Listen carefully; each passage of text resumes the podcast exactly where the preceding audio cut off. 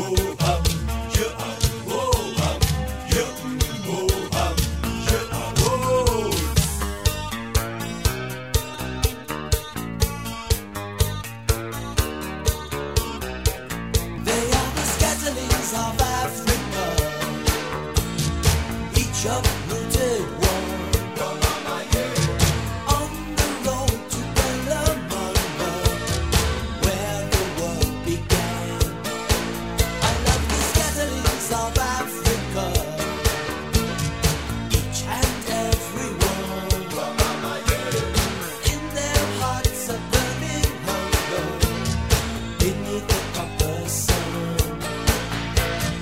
Bonjour à tous, bienvenue sur Bac FM et bienvenue dans l'émission Histoire d'Afrique. Alors cette émission elle a pour but de montrer que l'homme africain a réussi à rentrer dans l'histoire contrairement à ce que déclarait notre président français Nicolas Sarkozy à l'université de Dakar. Alors oui, l'homme africain a réussi à rentrer dans l'histoire et l'idée c'est de mettre en lumière l'histoire africaine et non pas sous un biais européen et français en parlant uniquement du colonialisme, etc. Alors dans la première émission, on a évoqué euh, l'ère contemporaine en Afrique australe. Alors évidemment, on a parlé de colonisation et on a parlé d'Européens, mais on a aussi parlé de pays qu'on ne connaît peu, qui n'ont pas vraiment de lien avec la France. Et aujourd'hui, dans ce second épisode, on va parler d'un concept qui est assez lointain pour les Français euh, et pour les Européens et qui est pourtant magnifique, c'est le panafricanisme. Alors panafricanisme, qu'est-ce que je on va commencer tout d'abord par définir. Ensuite, on parlera des différentes mouvances au fil du temps de ce à quoi le panafricanisme a pu s'attacher.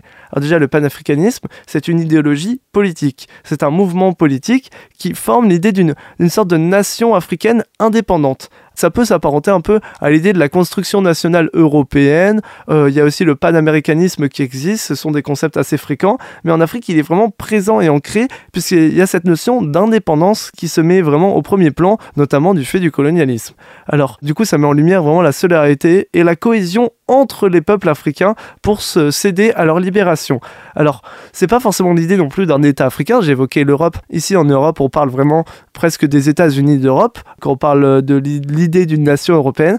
Ici, c'est pas le cas. C'est l'idée d'une identité commune. On est tous africains, on est ensemble, mais pas non plus la volonté de créer un État tous ensemble. Donc c'est un concept qui est un petit peu compliqué à comprendre, surtout aujourd'hui, parce que euh, dans notre monde très construit, très connecté, c'est compliqué de, de, se dire bah oui, on est tous d'accord, on vient du même continent, on a une identité commune. Euh, mais dans le passé, fallait se dire que bah, beaucoup n'avaient pas conscience qu'ils appartenaient au même continent en fait. Et que les points de contact se faisaient plus par les mers que par les terres, souvent, pas toujours. Euh, et donc, forcément, euh, depuis la période moderne, il y a eu l'émergence de l'idée du panafricanisme avec bah, déjà tout simplement l'expression géographique de l'Afrique qui a pu se clarifier, de se dire ok, on vit tous sur la même masse de terre finalement, et euh, déjà ça c'est un, premier point, il y a une sorte d'appartenance euh, géographique, mais cette appartenance géographique va être surpassée par des éléments historiques communs, et notamment la colonisation. Alors on va tout d'abord commencer par le premier symbole panafricaniste, qui est, euh, enfin du moins fort symbole, c'est l'Éthiopie, et j'avais vraiment envie d'en parler, parce que ce pays est vraiment fascinant d'histoire, et je risque de l'évoquer de nombreuses fois dans cette émission, et notamment l'Éthiopie qui est un petit peu à la genèse de cette idéologie née pendant le colonialisme. Pourquoi? Parce que l'Éthiopie était l'un des seuls pays africains à ne jamais avoir été colonisé. Il y a également le Libéria, mais le Libéria est le fruit d'une libération américaine d'esclaves donc la connotation n'est pas forcément positive. Alors que l'Éthiopie, c'est vraiment un pays qui a une forte histoire, déjà dès l'Antiquité, et qui a réussi tout simplement par la force des armes et du cœur, à euh, s'opposer à une occupation. En l'occurrence, c'était les Italiens qui voulaient occuper l'Éthiopie, et ils ont réussi à s'y opposer et à garder leur indépendance et leur intégrité. Alors il y, a, eu une courte occupation pendant la Seconde Guerre mondiale par les Italiens, mais c'est minime, et par ailleurs, euh, ce concept du panafricanisme par l'Éthiopie existait déjà avant la Seconde Guerre mondiale. Et alors notamment, elle s'est fondée autour euh, de l'empereur d'Éthiopie, Haïlé Sélassié Ier, qui était du coup une grande inspiration pour les Africains et les descendants d'Africains. Pourquoi? Parce qu'il y avait tout simplement, était tout simplement le symbole de l'insoumission africaine face à l'Européen. C'était le seul pays grand et fort à se montrer présent. Ils étaient même euh, membres de la Fédération des Nations, euh, si je ne me trompe pas, et euh, donc vraiment reconnus sur la scène internationale comme un État indépendant et libre. Et donc finalement, ils ont pu avoir beaucoup de popularité dans le monde, et notamment en Afrique et même en dehors avec les descendants d'Africains. Et donc Haïlé Sélassié était une personne très reconnue, notamment dans les Antilles et en Jamaïque. C'est pour ça qu'aujourd'hui on trouve beaucoup de liens avec la culture Rastafari. Parce qu'en fait, beaucoup de Jamaïcains adoraient et adulaient Haile Selassie. Il y a notamment un moment où Haile Selassie était venu en visite en Jamaïque et il était accueilli comme un messie là-bas parce qu'il y a une vraie reconnaissance de la fierté noire africaine, puisque Haile Selassie était toujours ce symbole de l'insoumission euh, africaine face à l'occupant européen. Et donc, il y a des Jamaïcains qui sont même venus migrer en Éthiopie avec une sorte d'idée de revenir à leurs origines. Et pourtant, il y a un problème. C'est qu'en fait, ils ne venaient pas du tout d'Éthiopie. Ils venaient souvent du Nigeria, de l'Angola, du Congo. Mais pas grave, ils le savaient, mais pour eux c'était l'Afrique. Et c'était tout simplement, l'Éthiopie était le seul symbole de l'Afrique indépendante et c'était surtout ça qui comptait. Et c'est ça qui montre le panafricanisme. C'est-à-dire qu'il y a eu un attachement à l'Éthiopie, pas forcément parce qu'il y avait beaucoup de gens qui venaient d'Éthiopie, mais parce qu'en fait il y avait beaucoup de gens qui admiraient l'Éthiopie comme symbole de l'Afrique. Et donc, comme je l'ai évoqué, il y a eu tout un lien avec la culture Rastafari aussi, qui s'est construite, ce culte-là, qui s'est construit autour euh, de l'image de l'Éthiopie et de la grandeur de ce pays. Donc en parlant de ce pays-là, euh, je vais du coup forcément vous faire écouter un morceau du style emblématique de la culture Rastafari, le reggae ou la dub. Euh, et donc, alors déjà avant de vous faire écouter Steep Mountain de Capleton, j'avais envie de vous recommander un petit live que je vous recommande de regarder notamment sur YouTube de Kebra Ethiopia Sound System qui joue à la Boiler Room de Johannesburg. Vous tapez Ethiopia Sound System, vous le trouvez directement sur YouTube. C'est un mix magnifique et donc dans son mix, il met le morceau Steep Mountain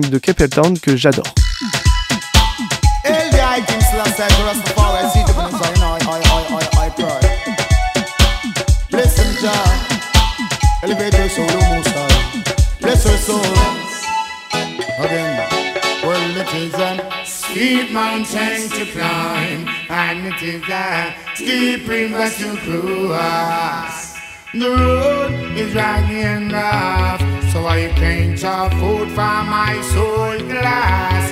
And you cannot take uh, this no longer, and you cannot hear uh, this no more. Tired to see my sisters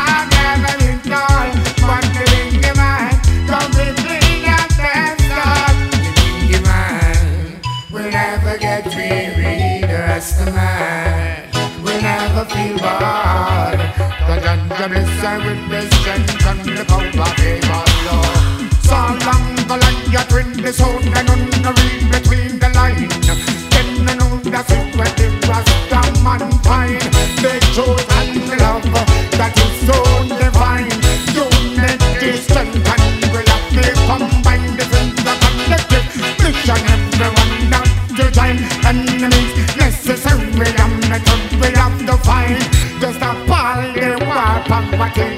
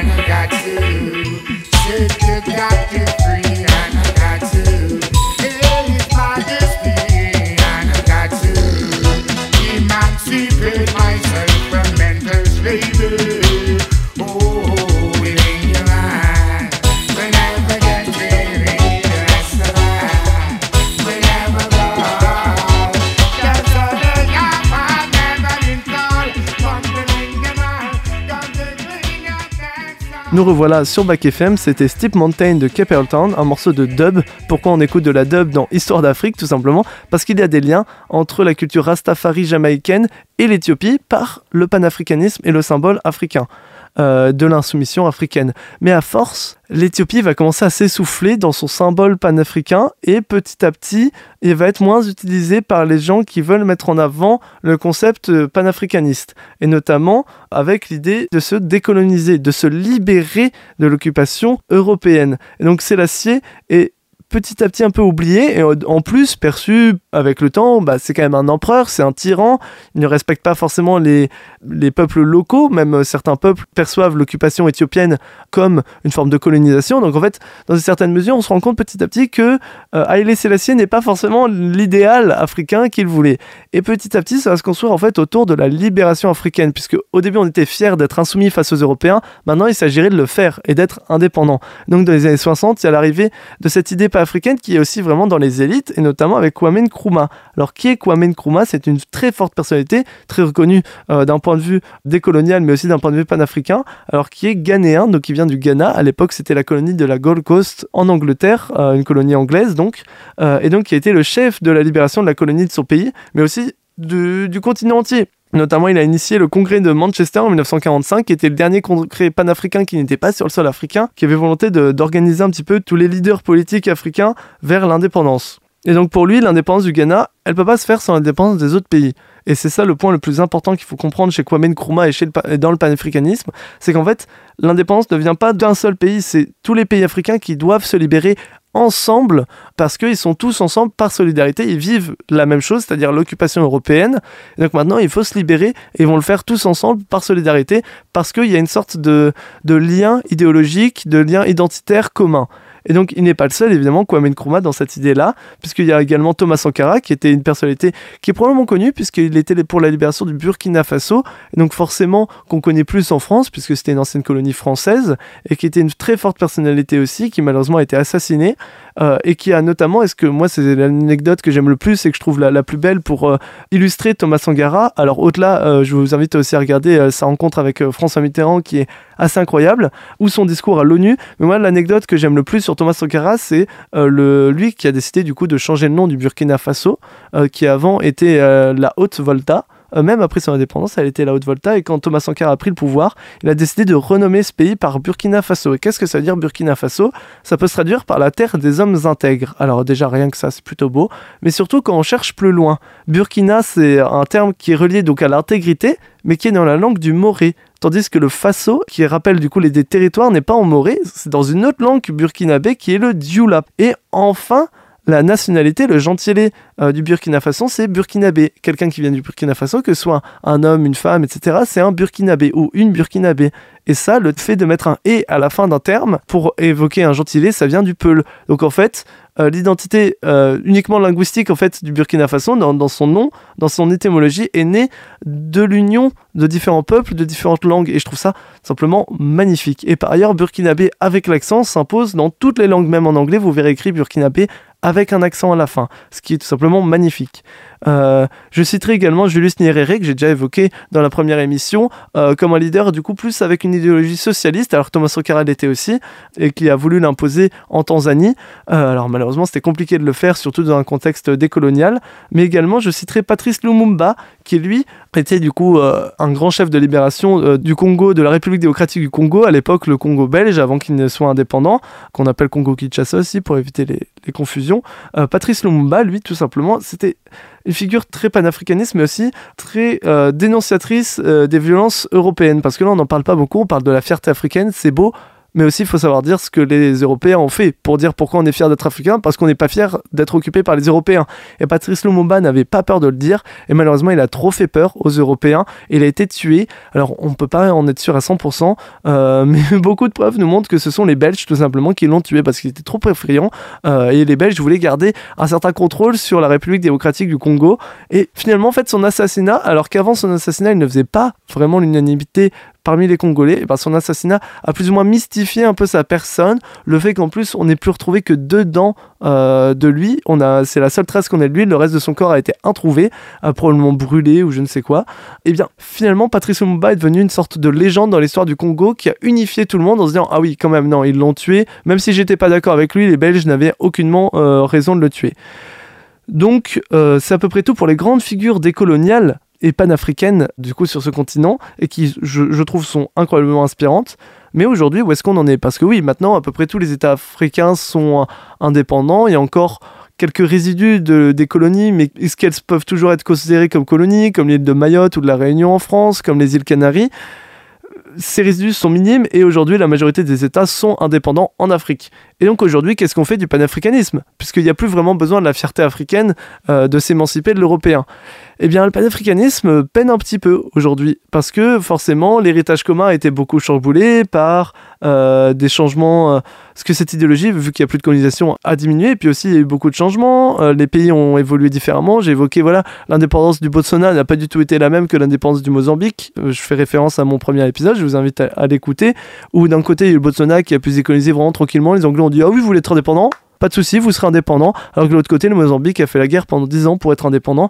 Donc forcément, il y a des différences dans les conditions de la décolonisation, puis ensuite dans la façon de se reconstruire, de mettre en place sa croissance dans son pays, et aussi euh, d'un point de vue géopolitique, il y a eu des intérêts antagonistes qui se sont créés petit à petit entre les pays africains. Il y a eu des guerres, notamment au Congo, qui ont mobilisé plein de différents pays africains. On peut notamment mentionner aussi l'opposition entre l'Algérie et le Maroc. L'Algérie qui, elle, euh, se ferme de plus en plus aux pays occidentaux, quitte à un petit peu se tourner vers le front russe, tandis que le Maroc, lui, s'ouvre grandement à l'Occident. Et donc, on peut voir plein de, différences politiques, mais aussi des différences culturelles, tout simplement parce qu'avec le temps, euh, je mentionnais le Maroc, le Maroc a pu affirmer aussi sa culture euh, et elle est très différente de euh, la culture euh, de l'Eswatini par exemple.